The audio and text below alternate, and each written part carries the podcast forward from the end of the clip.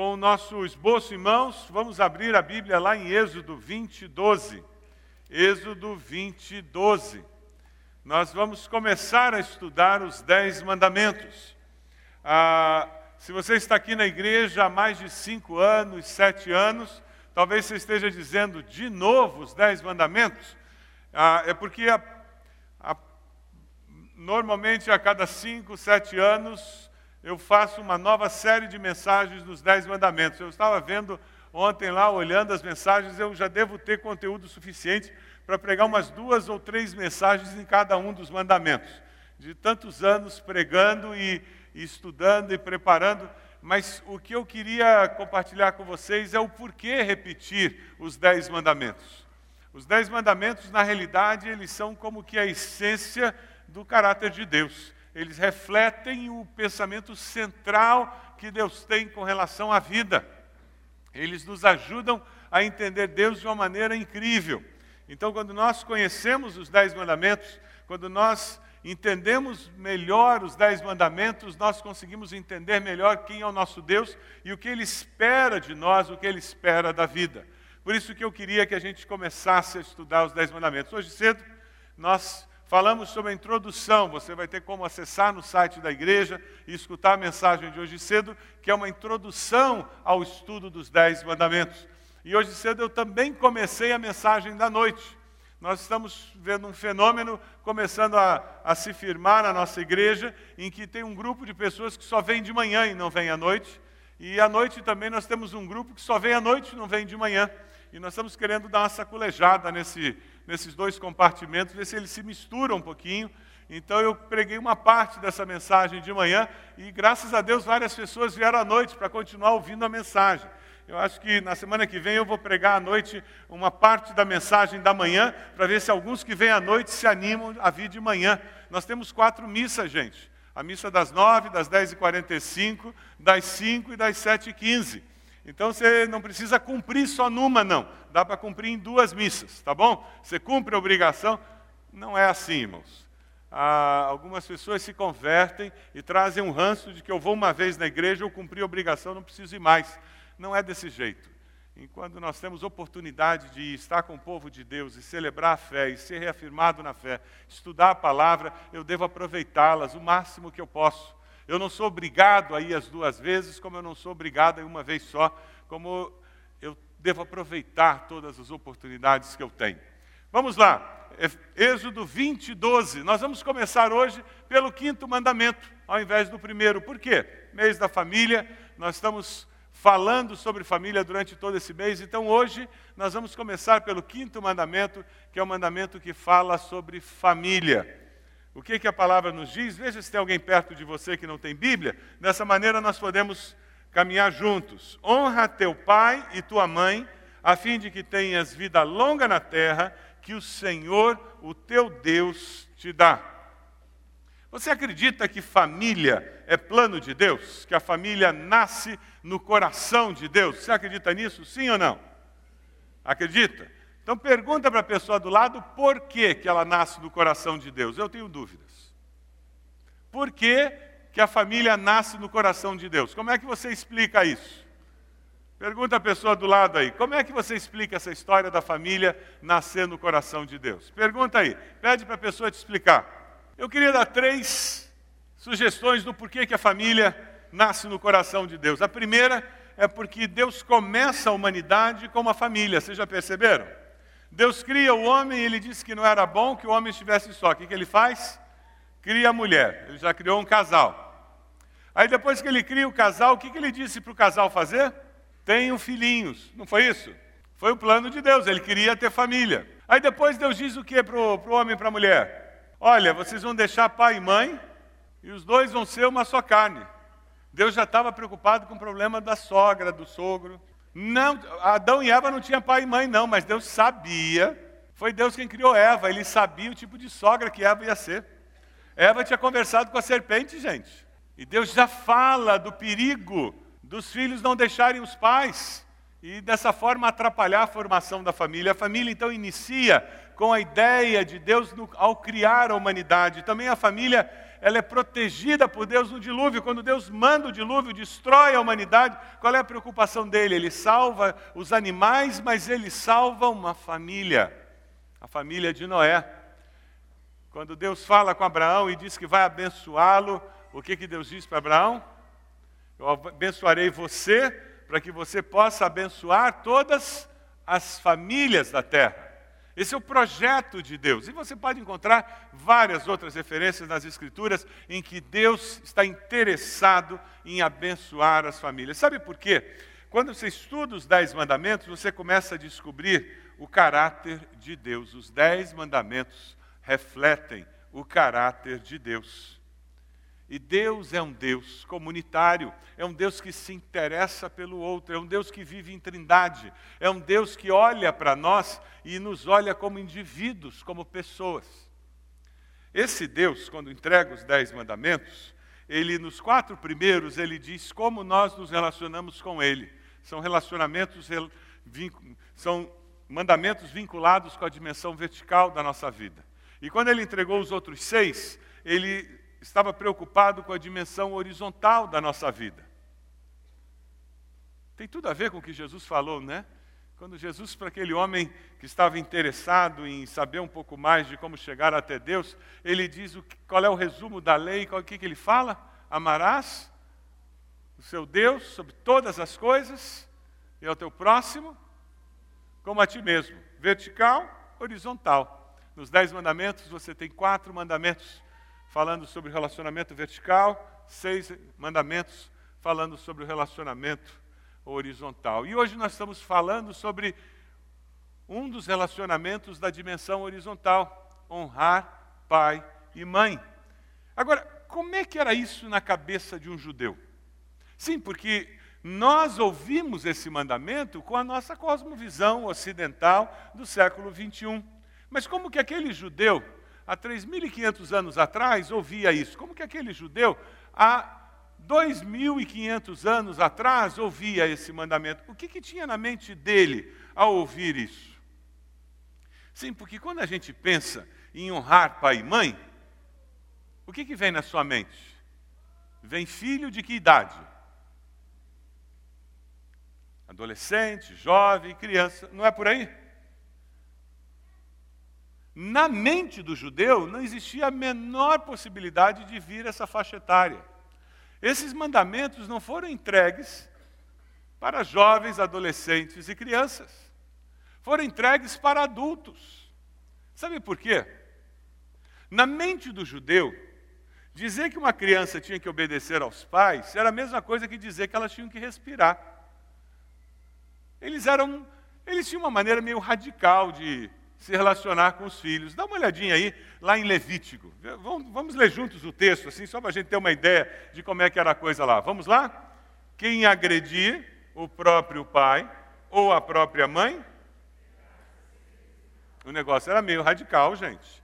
Quem amaldiçoar seu pai ou sua mãe, terá que ser executado. Não existia a possibilidade de uma criança não respeitar aos pais. Lembra, nós estamos lidando com uma sociedade, uma cultura tremendamente machista e onde criança não era contada. No censo, eles contavam: nós temos 50 mil homens, mulheres, crianças e animais.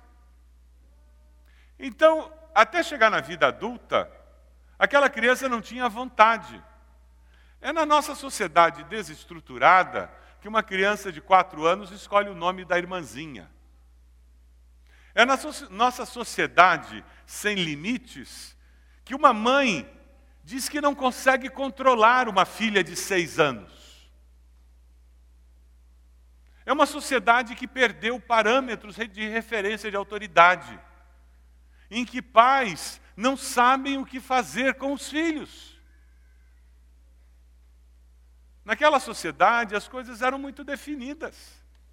Era muito claro que um filho que rouba o pai e expulsa a mãe é causador de vergonha e desonra. E esse filho ia sofrer as consequências claramente definidas por aquela sociedade. Esse mandamento não era um mandamento que falava sobre honrar para jovem, adolescente e criança. Agora eu queria fazer só um parênteses. Algumas pessoas têm muita dificuldade com o Velho Testamento e dizem que o Velho Testamento não precisa ler, não devia estar na Bíblia, porque é muito antigo, é bobagem. Por favor, não aceite quando alguém fale, falar para você isso. Essa pessoa está falando bobagem, asneira. O Velho Testamento é precioso, nós precisamos dele para entendermos quem nós somos como cristãos hoje. Nós precisamos do Velho Testamento para entender de onde o cristianismo saiu. Nós precisamos do Velho Testamento para trazermos os princípios do Velho Testamento, passarmos pela cruz de Cristo e vivermos a nossa fé. O Velho Testamento é precioso demais.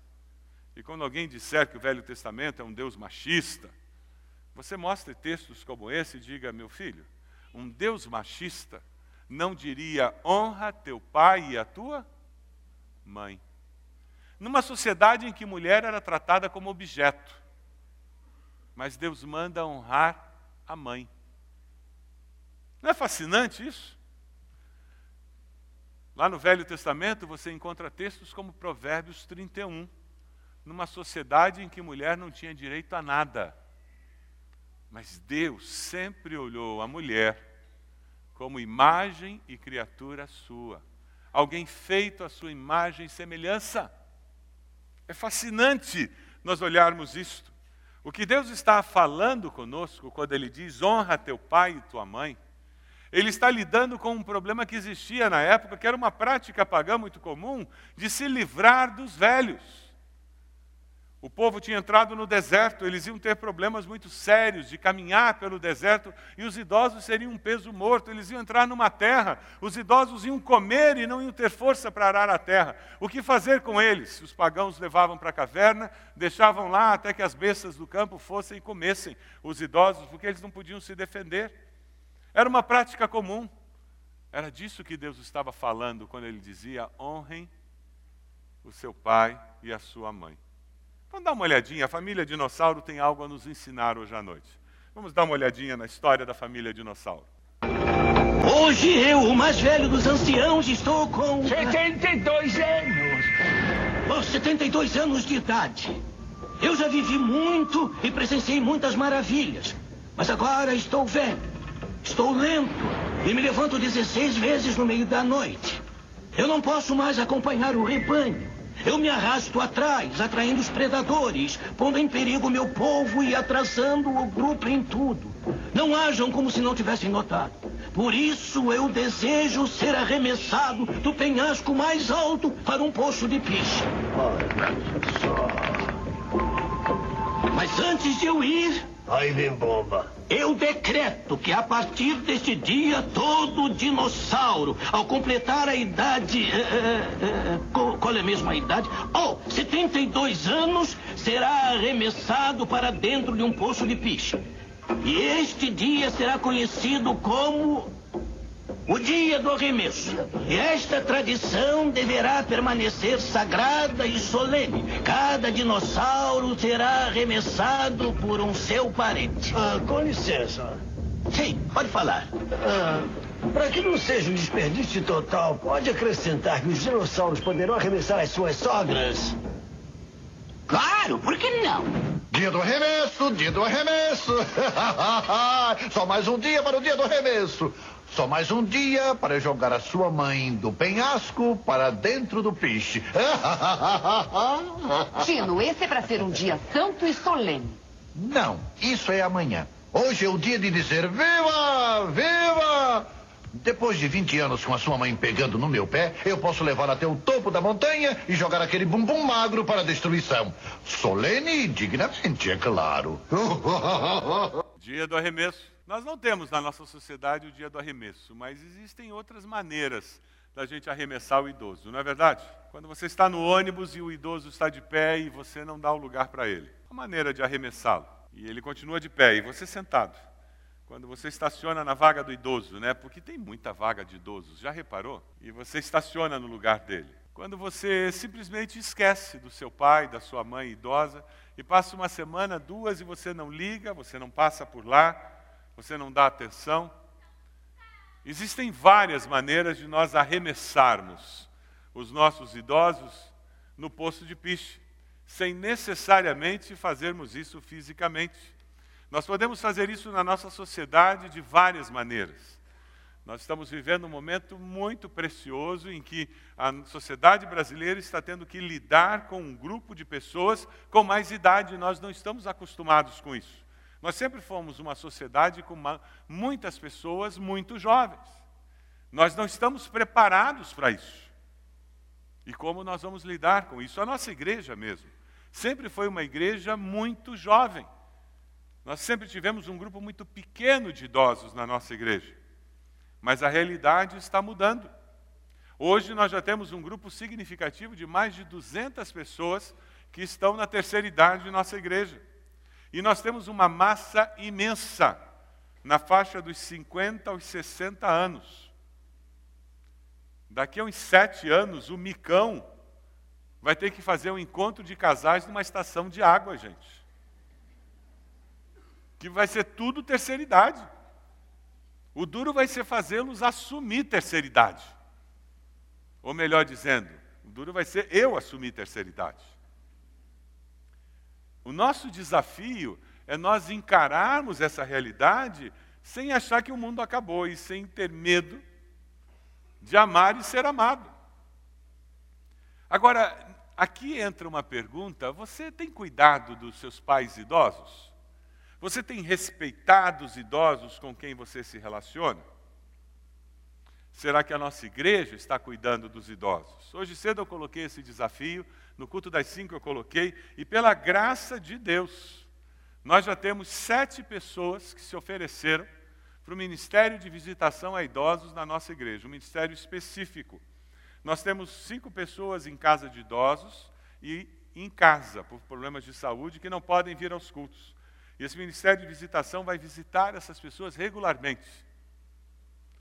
Nós já temos um grupo de pessoas que estão se oferecendo para lá no centro de voluntariado que nós temos, na antiga IPI, é um prédio cedido a cinco quadras daqui, não sei quantos sabem, tinha uma igreja presbiteriana independente que fechou as cinco quadras aqui da nossa igreja. Eles gentilmente cederam incomodato para a nossa igreja, para a ABC, aquele prédio, ele está sendo usado na ação social da nossa igreja, tem um grupo de irmãs, faz um trabalho incrível lá, e elas estão montando uma tarde do idoso, um ministério em que nós vamos começar a ter uma tarde para atender idosos, irem passar a tarde lá, assim a família tem um tempo de descanso, eles têm uma atividade lúdica, alguma coisa que pode ajudá-los a se tornar mais alertas.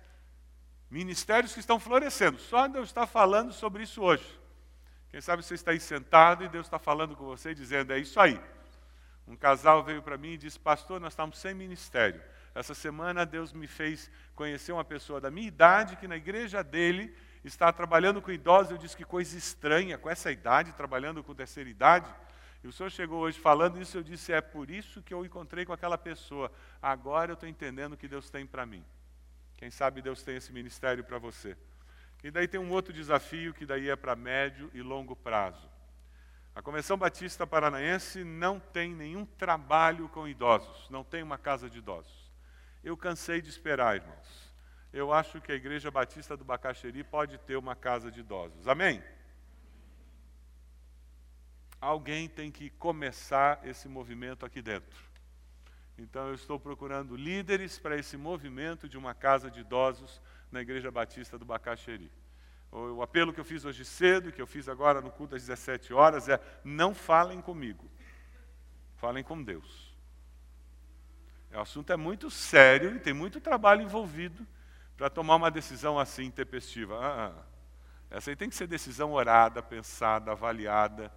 Depois que você gastar um tempo orando, falando com Deus, se Deus der a convicção, aí vem falar comigo. Eu estou esperando. Eu vou ficar conversando com Deus, porque tem que surgir no nosso meio um grupo de pessoas que entenda que Deus tem esse projeto. E no tempo certo, Deus vai nos dar casa, vai nos dar os idosos e vai nos dar condições financeiras para nós tocarmos esse ministério. Amém? Honrar idosos é fazer isso, coisas concretas para transformar as suas vidas numa vida melhor. Independente deles terem sido crápulas na vida que eles tiveram como adultos. E essa é uma das grandes lutas do que significa honrar. Para alguns de nós, honrar pai e mãe é muito fácil. Tivemos pais amorosos, queridos, protetores, que nos ajudaram, acreditaram em nós, com as falhas humanas que qualquer ser humano tem, eles nos ajudaram. Mas para alguns de nós, honrar pai e mãe vai ser uma experiência de graça e de poder de Deus. Porque nossos pais foram horríveis. Alguns de nós carregam marcas horrorosas dentro de si. Alguns de nós ainda não conseguiram perdoar a mãe, perdoar o pai pelos abusos físicos, emocionais, pelo, pelas privações que passaram por causa de um pai alcoólico, de um pai irresponsável, inconsequente, de uma mãe des, desequilibrada emocionalmente. Esse é o grande milagre vindo de Deus.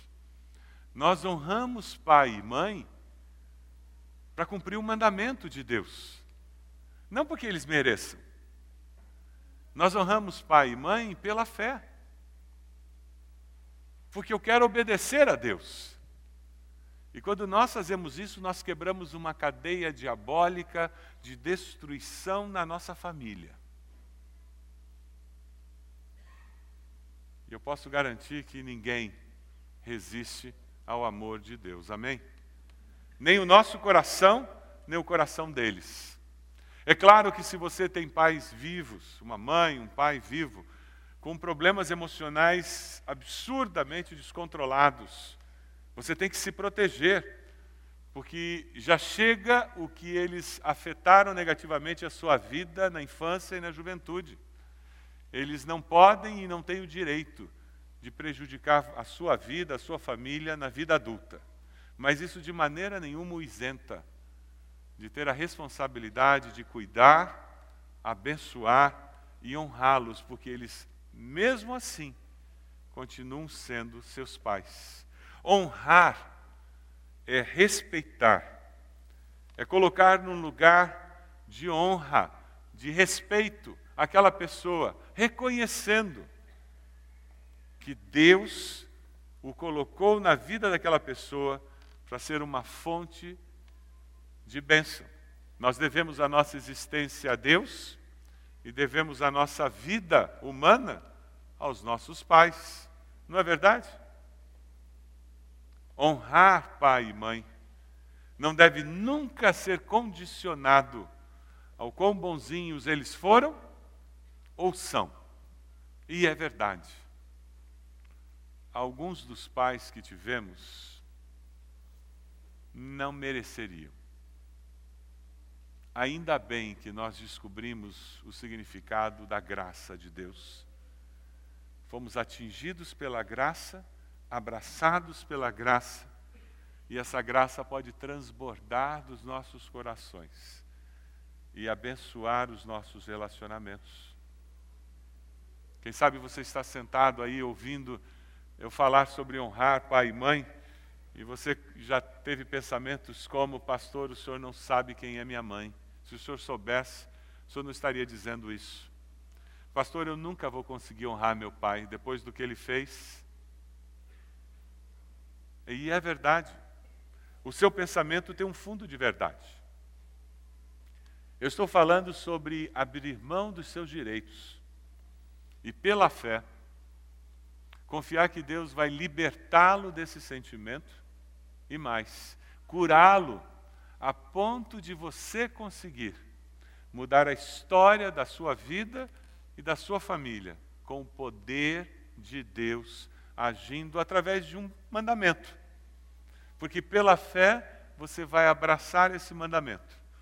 E pela fé você vai experimentar o poder de Deus capacitando-o a perdoar seu pai, perdoar sua mãe, e a partir daí começar a honrá-lo, honrá-la em nome de Jesus. Porque o dever primordial do ser humano na esfera social não é para com sua turma, seus amigos, é para com seus pais. É importantíssimo que nós estejamos entendendo que eles fazem parte do lugar de onde saímos. Quando nós falamos disso, nós temos um grande desafio diante de nós. E quando nós falamos disso, isso coloca uma grande responsabilidade sobre nós que temos filhos.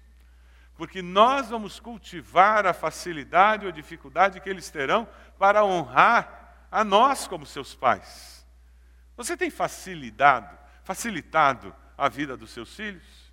Sim, porque existem pais que dificultam muito aos filhos esse o seguir esse mandamento, porque são pais que não se dão ao respeito. Existem pais que são tão carentes de aceitação e afeto dos filhos, que eles se esquecem de ser pais dos próprios filhos e querem se tornar amigos. E é por isso que nós encontramos tantos jovens e adolescentes falando com pai e mãe como se estivessem conversando com um coleguinha na esquina. No mesmo tom de voz, com a mesma liberdade no vocabulário, com a mesma entonação e com o mesmo tipo de respeito que eles têm pelo colega da esquina.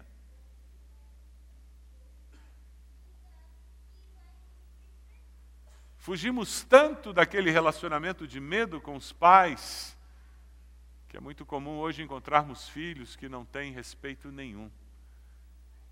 Fugimos tanto daquela imagem do respeito que na realidade era muito mais medo dos pais, filhos que nem abriam a boca perto dos pais, que hoje os filhos falam com os pais como se eles fossem mais uma pessoa qualquer. Pais que não se dão ao respeito. Pais que não souberam valorizar as suas opiniões.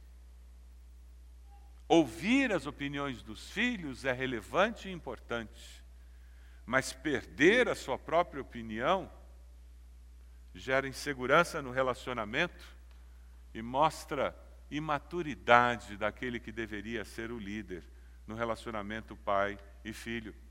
Sabe por quê? Provérbios 22, 15 nos diz o seguinte: A insensatez está ligada ao coração da criança mas a vara da disciplina a livrará dela. Os filhos foram dados aos pais porque eles são imaturos. Supostamente, pai e mãe, eles são o lado maduro do relacionamento. É por isso que Deus deu pai e mãe para os filhos. Não é para eles decidirem se eles podem ou não ficar até as três da manhã acordados, na véspera da prova. Porque eles não têm maturidade para decidir isso mas eu quero ser tão bacana com eles que eu não quero dizer para ele que ele tem que dormir mais cedo. Você está acertando como pai e mãe se você escuta seus filhos dizendo: você é um chato, porque o pai do fulano deixa ele fazer. Você está começando a acertar. Você está começando a acertar. Porque não é porque o pai e a mãe do outro deixa que você deve deixar. A criança é imatura e ela precisa da ajuda do pai. O adolescente é um pouco menos imaturo. É só isso, um pouco menos. Não pense que seu filho adolescente já chegou lá. O jovem é um pouco menos imaturo, mas ele ainda é jovem. Ele ainda não chegou lá, não se iluda. Ele tem barba na cara, mas não chegou lá. Tem cabelo no peito, mas não chegou lá. Tem corpo de mulher, mas não chegou lá. É por isso que ela não é adulta, ela é uma jovem. Ela precisa da orientação do pai. A palavra disciplina vem da mesma raiz da palavra discípulo, discipulado. A disciplina é essencial no relacionamento pai e filho. Eu só vou ensinar meus filhos a honrar-me quando eu assumo o meu papel de pai e mãe disciplinando, discipulando-os para a vida. A disciplina é essencial para discipular meus filhos para a vida. Sabe por quê? Se você não disciplinar seus filhos, e ele não ficar uma semana sem Facebook, sem computador, uma semana sem videogame, porque tirou nota baixa na prova, Não se iluda. Vai ser o estágio da faculdade que vai disciplinar. E ele vai ser mandado embora do estágio no segundo dia. Não se iluda. Vai ser o primeiro emprego que vai mandá-lo embora. Ou vai ser a promoção que ele vai perder, porque a vida é assim. Ou os pais discipulam e preparam para a vida, ou a vida ensina na pancada. E quem sabe você é um dos adultos que aprendeu na pancada, porque não aprendeu em casa. Por favor, ensine seus filhos em casa. Disciplina e discipulado vem da mesma raiz. E quando nós discipulamos nossos filhos para a vida, nós os estamos preparando para que eles possam nos honrar como pais. O quinto mandamento é fundamental na sociedade humana. Por isso que Satanás ataca tanto a família.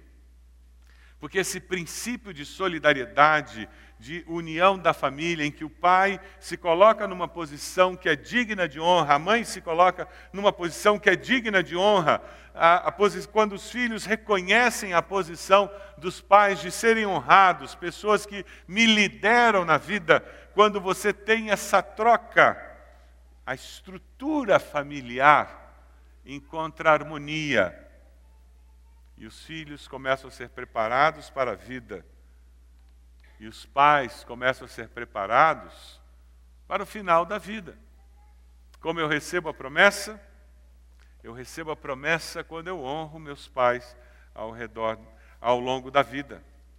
O respeito aos mais velhos é essencial para que haja equilíbrio na nossa sociedade. Sem ele, a sociedade não sobrevive.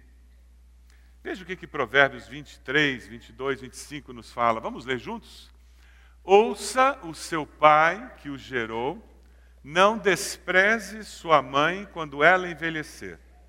Bom será que se alegrem seu pai e sua mãe, e que exulte a mulher que o deu à luz. Filhos são bênçãos de Deus. Seus pais podem dizer isso de você? Que você é bênção de Deus na vida deles? Se alguém chegar para os seus pais e perguntar isso, o que, que eles dirão? Você é uma fonte de dor de cabeça, de desgosto, de preocupação? Ou você é uma fonte de alegria?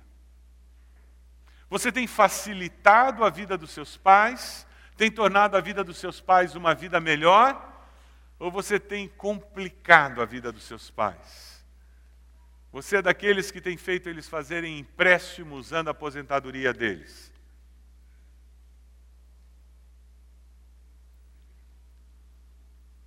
O que seus pais diriam? Você tem sido uma fonte de alegria para eles? Eu queria fazer duas aplicações desse mandamento. A primeira é para filhos que ainda estão na infância, adolescência, na juventude. Esse mandamento vincula-se muito à obediência. Por que obediência? Porque nessa fase nós estamos debaixo da guarda desses pais e praticamente honrar esses pais é obedecer, é aceitar a liderança deles. Outro dia eu conversava com uma jovem sobre isso e eu disse: Olha, você está na fase da vida em que a vida é mais simples. Porque você tem direito a falar o que você pensa, e você deve falar o que você pensa, mas você tem uma maneira muito simples de saber a direção de Deus. Você tem um pai e uma mãe.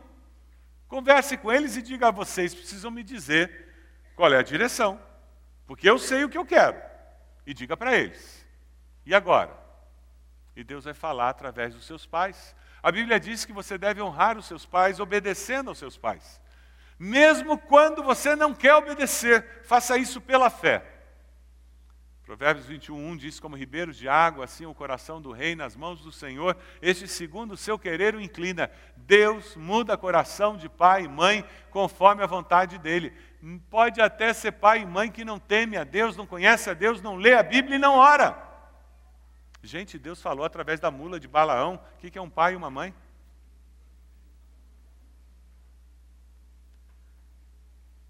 Se você é um jovem, adolescente, você está vivendo, dependendo ainda financeiramente do seu pai, seja submisso a ele. Jesus Cristo foi submisso aos seus pais, lá em Lucas 2,51, você encontra isso. Você tem sido submisso aos seus pais? Essa é a pergunta que eu faço. Quem sabe você está na vida adulta. Eu não dependo mais dos meus pais, eu estou casado, ou sou solteiro, pago minhas contas. Veja só o que, que Provérbios 23, 22 nos diz. Ouça seu pai, que o gerou, não despreze sua mãe quando ela envelhecer. A autoridade na hora que eu me torno adulto, independente, a autoridade dos pais sobre mim, aquele guarda-chuva sobre a minha pessoa, sai e eu me torno uma unidade. Eles não têm mais autoridade sobre mim, mas eles servem de conselheiros. E eu agora honro meus pais, mostrando respeito, afeição e cuidado. Respeito, afeição e cuidado. Se você é um daqueles que sofreu na mão, nas mãos da sua mãe, sofreu nas mãos do seu pai, talvez a afeição seja o maior desafio da sua vida. Mas cuidado e respeito você pode ter e demonstrar. Pedindo a Deus que Ele construa no seu coração até afeto. Cuidado e respeito você pode. Eu conheço uma pessoa que sofreu muito na mão da mãe. E ela disse: Olha, afeto eu não consigo ter, o meu coração secou. Mas, como ser humano, eu tenho que cuidar dela. Não é evangélica, não. Não é evangélica. Ela não está fazendo isso porque acredite na Bíblia, não.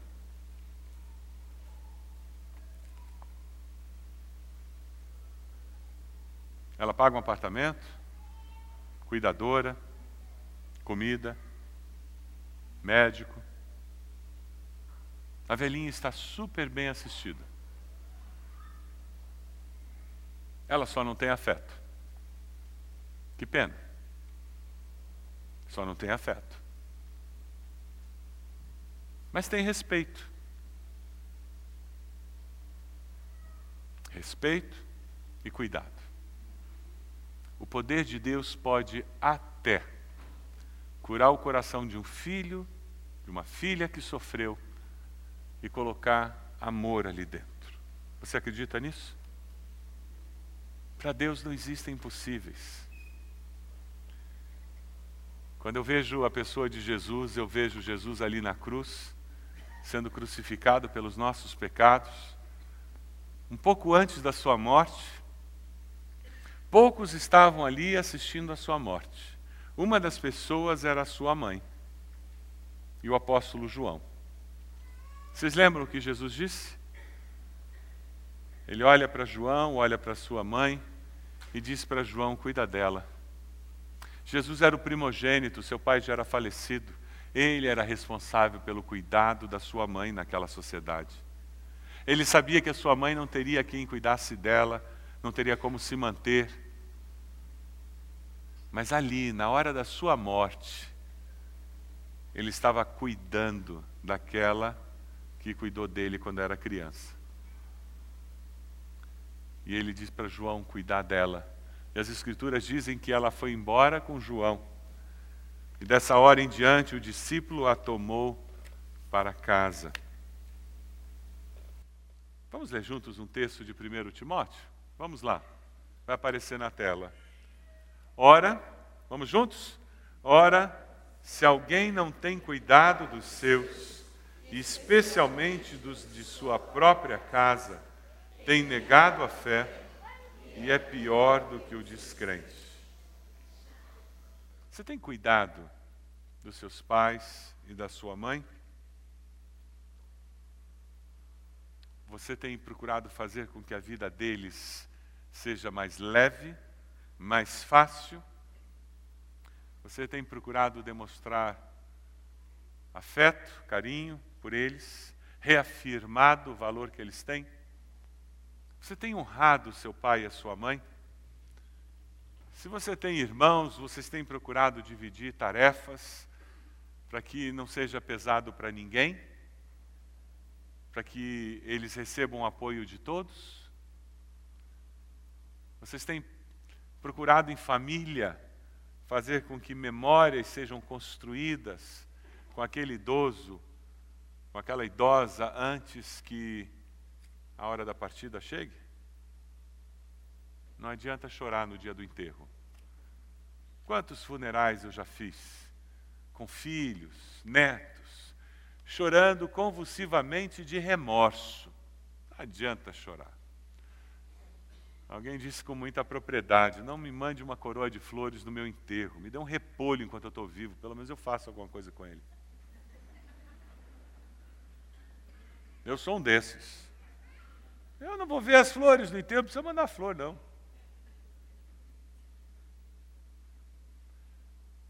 O que você tem feito com seus pais? Algum tempo atrás eu preguei uma mensagem e eu tomei a liberdade de trazer o apelo daquela mensagem para hoje. Alguma coisa para fazer. Eu queria compartilhar com vocês. Talvez você esteja sentado aí dizendo: Pois é, mas meus pais já são mortos. Eu não tenho mais pais. Mas sabe, existem maneiras de honrar pai e mãe mesmo estando mortos. Você pode cuidar do túmulo, garantir que o túmulo lá no cemitério está bem cuidado. Você pode falar dessa pessoa de tal forma que a memória dela não, não morra com ela.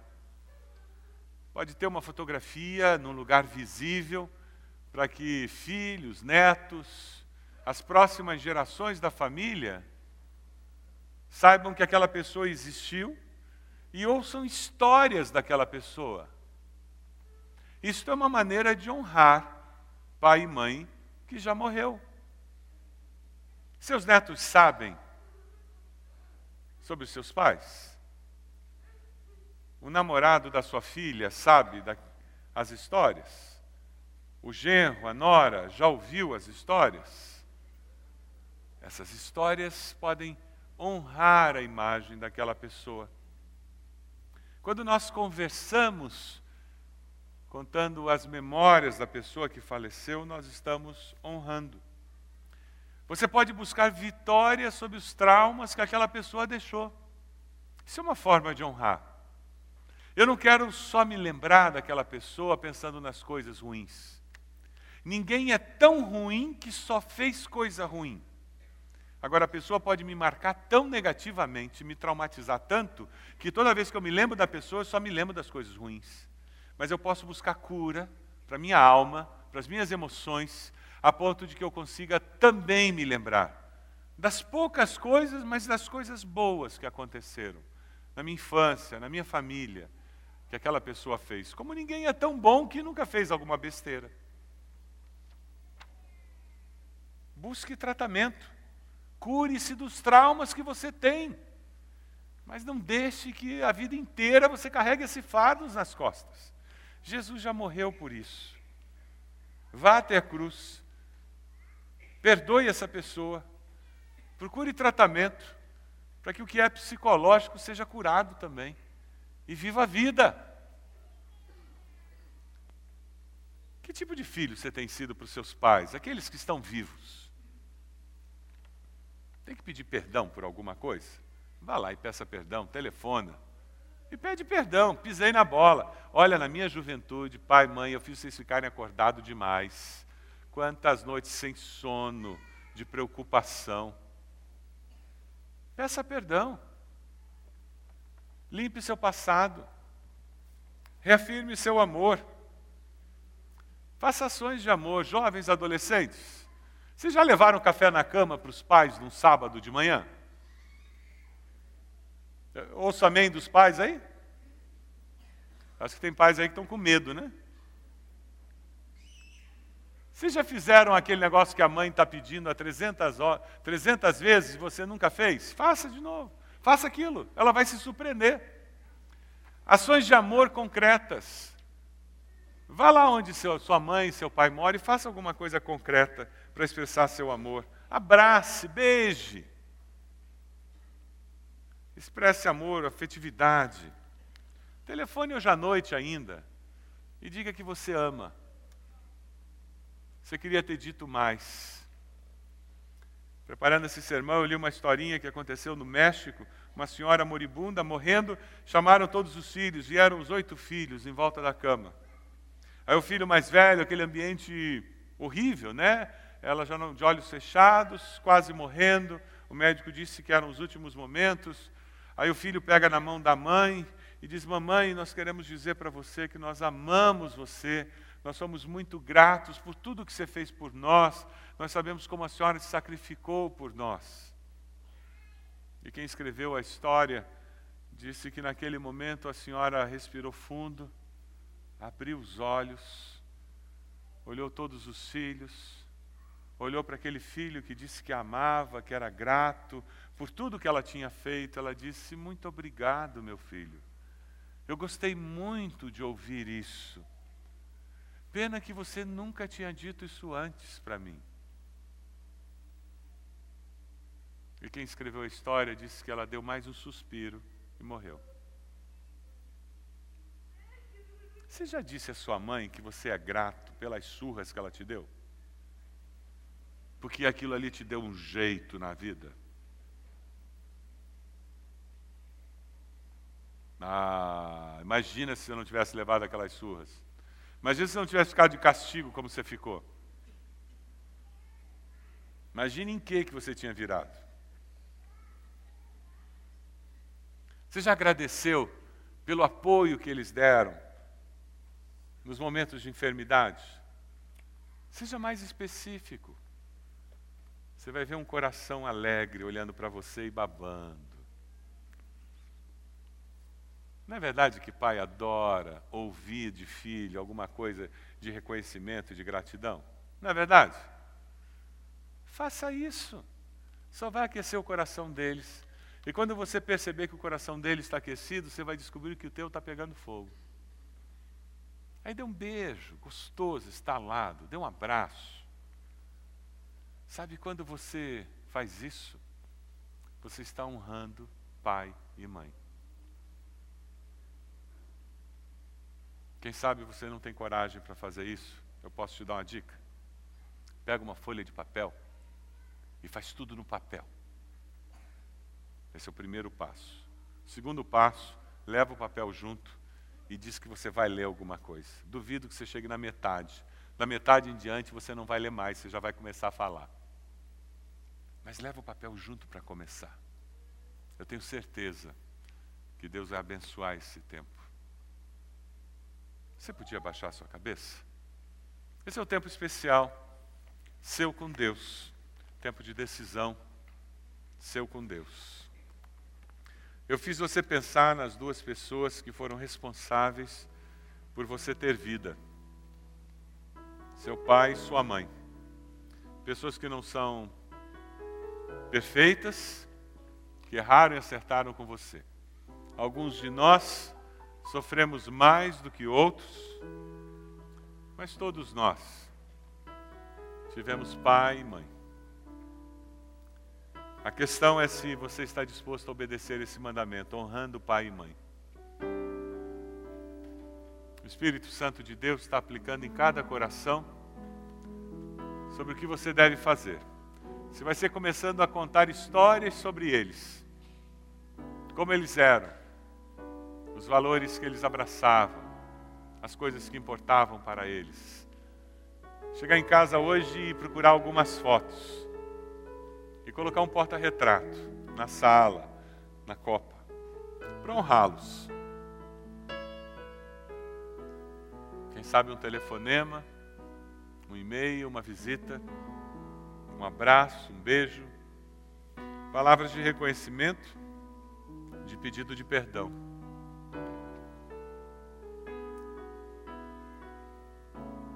Quem sabe uma tarefa em casa que vai começar a ser feita. Tudo para honrar pai e mãe.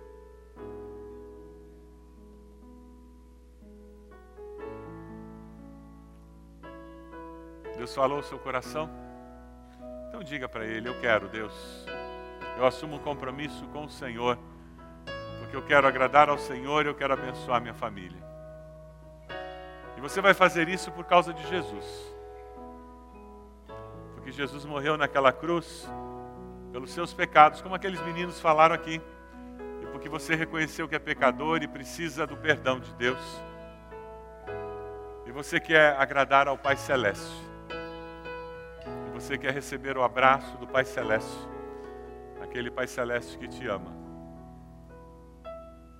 Eu queria convidá-lo, se você ainda não aceitou a Cristo como Salvador, como aqueles meninos, eu queria convidá-lo a fazer uma oração simples, em que você vai dizer: Eu quero construir minha vida usando os Dez Mandamentos como base, começando com honrar os meus pais.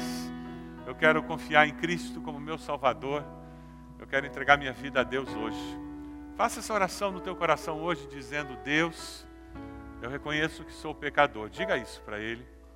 Eu te peço perdão pelos meus pecados. Eu confesso Jesus como meu Senhor e Salvador. Eu entrego a minha vida ao Senhor. Vem transformar a minha vida. Você fez essa oração? Levante a sua mão onde você está e depois abaixe. Onde você está? Graças a Deus. Pode abaixar. Graças a Deus. Lá atrás já vi, graças a Deus. Mais alguém? Onde você está? Levante sua mão e depois abaixe, dizendo: Pastor, eu fiz essa oração entregando minha vida a Jesus. Graças a Deus. Pode abaixar. Graças a Deus. Mais alguém? Levante a sua mão. Onde você está? Dizendo: Eu quero. Graças a Deus já vi aquela senhora. Mais alguém? Levante a sua mão com esse gesto dizendo: Eu quero. Eu quero que Deus faça uma obra na minha vida. Mais alguém? Graças a Deus. Mais alguém? Mais alguém? Vamos ficar de pé. Vamos ficar de pé. Nós vamos cantar. Cantar uma música que fala sobre família. Eu queria convidar você que levantou sua mão, dizendo: Eu quero esse Jesus. Eu, eu fiz essa oração. Eu quero convidá-lo a vir aqui à frente. Nós temos conselheiros que vão orar com você. Nós queremos orar, apoiar você nessa decisão. Enquanto nós cantamos essa música que fala de família, sobre termos uma família mais forte. Enquanto nós cantamos, vem até aqui. Nós queremos orar por você nessa decisão tão importante na sua vida. E logo depois, todos nós teremos uma oportunidade para vir à frente, interceder pelas nossas famílias, pelas nossas vidas, para que nós possamos honrar nossos pais. Mas antes eu queria convidar você, você que levantou a mão dizendo: Eu quero esse Jesus na minha vida, eu fiz essa oração. Levantando a sua mão, pode vir. Os pastores estão aqui já esperando você para orar por você. Pode vir. Chegue aqui. Isto, pode vir. Graças a Deus, pode vir. Tua presença no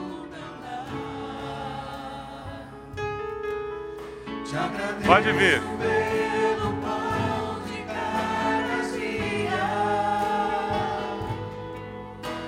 Que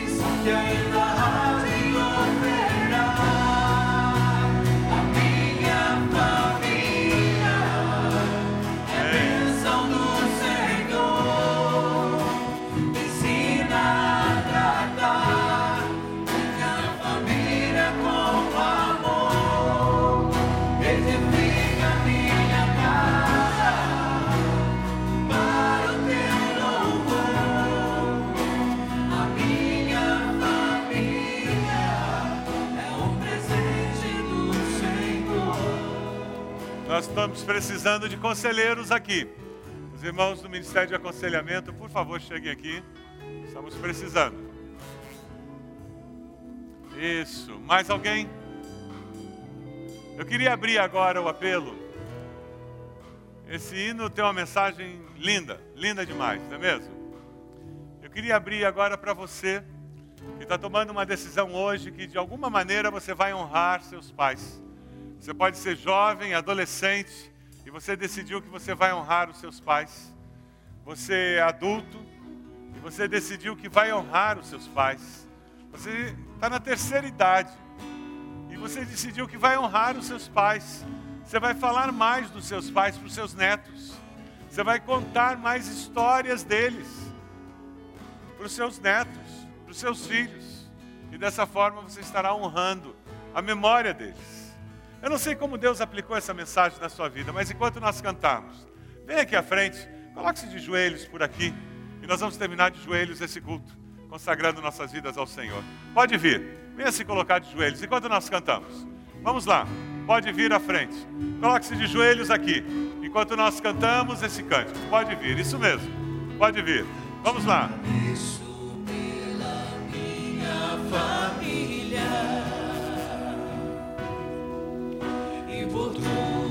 tua presença no meu lar. Te agradeço pelo pão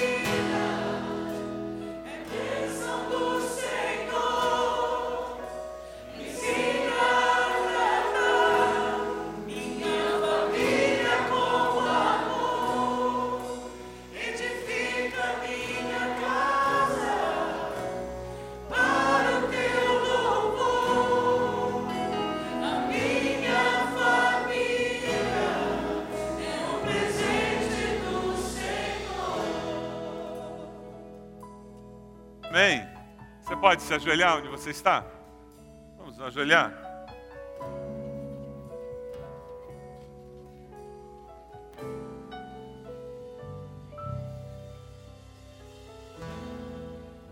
Deus, nós sabemos que família é é plano do Senhor. E é verdade, Deus, que os melhores momentos que nós já vivemos foram momentos preciosos que vivemos em família. Nós sabemos disso.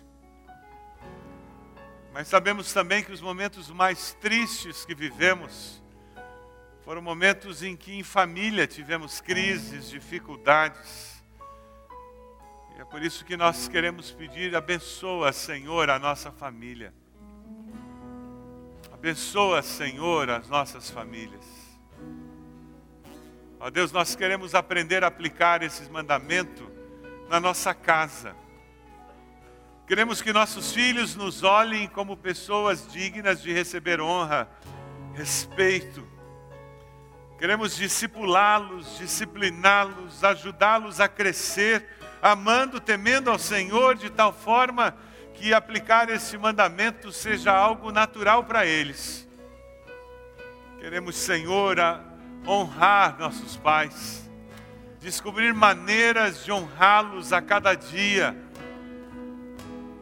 Queremos fazer isso por amor ao Senhor, primeiramente. Independente de quem eles são, de como eles viveram e de como eles estão vivendo hoje. Ó Deus, nos dê discernimento, sabedoria e uma capacitação divina para que possamos fazer isso. O Senhor conhece teus filhos aqui à frente, ó Deus. A decisão de cada um deles que vem à frente dizendo: Eu quero honrar meus pais. Dê a eles a vitória em nome de Jesus. Esses que dizem: Eu quero Cristo na minha vida, eu quero uma vida nova com o Senhor, eu abro a minha vida para o Senhor, ó Deus, confirma nos seus corações essa decisão, com teu Santo Espírito. Abençoa esses adolescentes que, sendo batizados, disseram: Nós já experimentamos essa nova vida. Que eles cresçam em estatura e graça diante do Senhor e diante dos homens. E que, ó Deus, a vida deles seja uma vida pautada pela tua palavra. Que eles surpreendam a nossa sociedade com seu desenvolvimento espiritual, emocional, intelectual, profissional. Que eles sejam homens que façam a diferença na nossa sociedade, Senhor. Ó oh, Deus amado, permita que ao sairmos daqui, nós possamos sair enxergando pessoas idosas, que talvez não estejam sendo honradas pelos seus filhos que nós possamos abençoá-las, por darmos a elas a honra que elas deveriam receber dos seus filhos. Ó Deus, abençoa-nos, para que nós possamos abençoar. E agora, que o amor de Deus, nosso Pai, a graça do Senhor Jesus Cristo e as consolações do Espírito Santo de Deus, sejam conosco e com todo o povo de Deus, espalhado por toda a face da terra, hoje e sempre. Amém. Amém.